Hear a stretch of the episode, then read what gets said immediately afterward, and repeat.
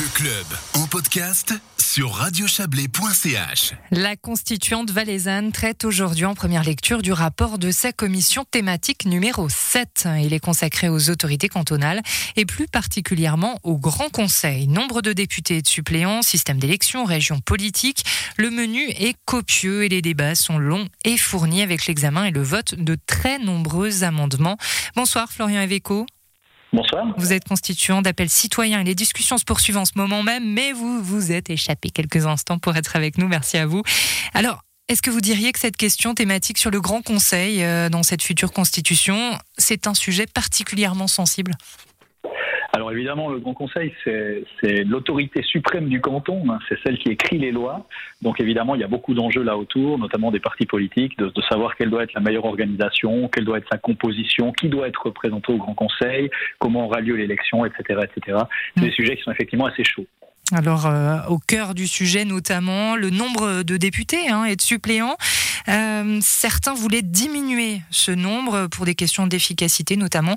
Finalement, statu quo, 130 de chaque, c'est décevant alors en tout cas, la majorité était assez nette. Donc euh, là, le, le, plénum s'est exprimé clairement pour un maintien à 130 députés, 130 suppléants. C'est vrai que là, le Valais se distingue des autres cantons. On pense notamment au canton de Vaud avec sa constituante qui a vu baisser de 180 à 150 députés. Ce ne mm. sera pas le cas en Valais. On va conserver au fond 260 membres, 130 députés que 130 suppléants.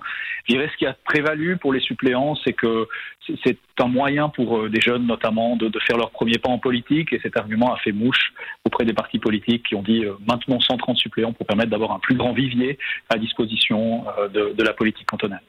Alors voilà, statu quo sur le nombre euh, de députés et de suppléants. Par contre, euh, les sous-circonscriptions, pardon, ça c'est un système qui disparaît.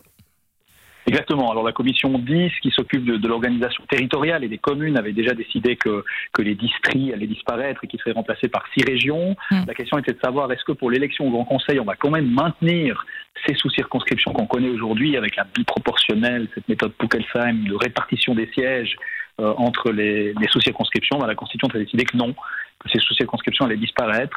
Et puis, euh, donc, on aura une élection qui aura lieu sur six euh, grandes régions qui sont organisées autour de Montaix, Martigny, Sioncière et Villages-et-Briques.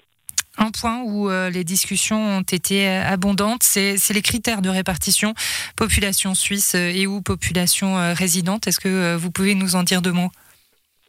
Oui, tout à fait. Alors aujourd'hui, on répartit les sièges au, Grand Conseil sur la base de la population suisse. C'est mm. une exception pratiquement en Suisse, puisque la plupart des grands conseils et aussi le Conseil national répartit sur la base de la population résidente, c'est-à-dire la population suisse, mais également les résidents étrangers qui habitent dans les différentes régions. Mm. Euh, il faut savoir qu'en Valais, de fait, la répartition selon la population suisse, c'est une sorte de quota pour le Haut-Valais, parce qu'il y a peu d'étrangers dans le Haut-Valais, donc euh, grâce à cette répartition, le Haut-Valais avait deux ou trois sièges de plus que si on avait une répartition selon la population euh, résidente. Finalement, le, Grand Conseil, euh, pardon, le Constituant s'est prononcé assez clairement pour qu'on change de système, pour qu'on passe à une répartition selon la population résidente totale, ce qui est une, une, manière de faire qui nous rapproche de la pratique des autres cantons et de la Confédération, qui est également plus démocratique, puisque un député va représenter tous les membres de sa région et pas seulement les Suisses lorsqu'il euh, travaille au Grand Conseil. Ça veut dire un, Haut-Valais euh, désavantagé par rapport au système actuel? Alors effectivement, ça, a un impact sur la représentation du Haut-Valais, mais euh, la Constituante a décidé d'adresser cette question de la représentation du Haut-Valais de façon explicite. Aujourd'hui, mmh. elle était cachée dans la répartition avec la population suisse, et puis la Constituante a décidé aujourd'hui d'introduire un mécanisme de protection pour le Haut-Valais s'il perd encore davantage de, population, eh bien, on va atténuer sa perte de siège au Grand Conseil.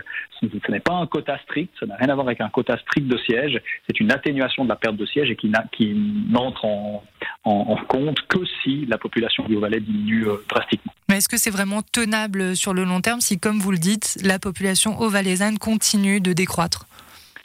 Alors, ce qui se passe avec ce mécanisme, c'est qu'au-dessous du quart de la population, à peu près aujourd'hui, le, Haut-Valais, c'est un quart de la population, à la place de perdre deux sièges, le Haut-Valais ne va en perdre qu'un. Donc, on amortit quelque part la chute démographique du Haut-Valais dans sa représentation au Grand Conseil. C'est un système qui a, qui a obtenu une majorité aujourd'hui à la Constituante, puisque ce n'est pas un quota strict, donc c'est acceptable par le Valais roman. Ça n'a rien à voir avec ce qui avait été proposé, vous vous en souvenez peut-être, avec R21 qui prévoyait 35 sièges fixes pour le Haut-Valais. Ça n'a rien à voir avec ça.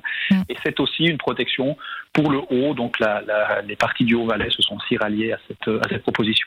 C'était un peu ça l'enjeu de, de, ce chapitre euh, de la Constituante, c'est bah, finalement un petit peu une cohésion cantonale?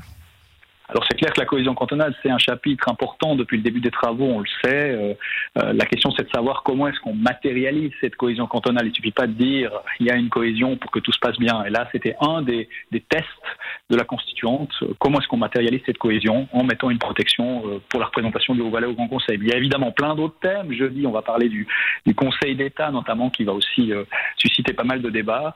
Et puis, il y, a, il y a des autres thèmes sur la modernisation des institutions qui sont importantes, sur les défis du 21e siècle, le numérique, la transparence des institutions, l'environnement, le congé parental. Donc c'est un thème parmi d'autres qui sont tous évidemment très importants pour le Valais du XXIe siècle. Vous concluez cette interview vous-même, Florian Ebeco. Je vous laisse retourner au débat. Vous êtes, je le rappelle, constituant d'appel citoyen. Merci à vous. Merci beaucoup. Bonne soirée.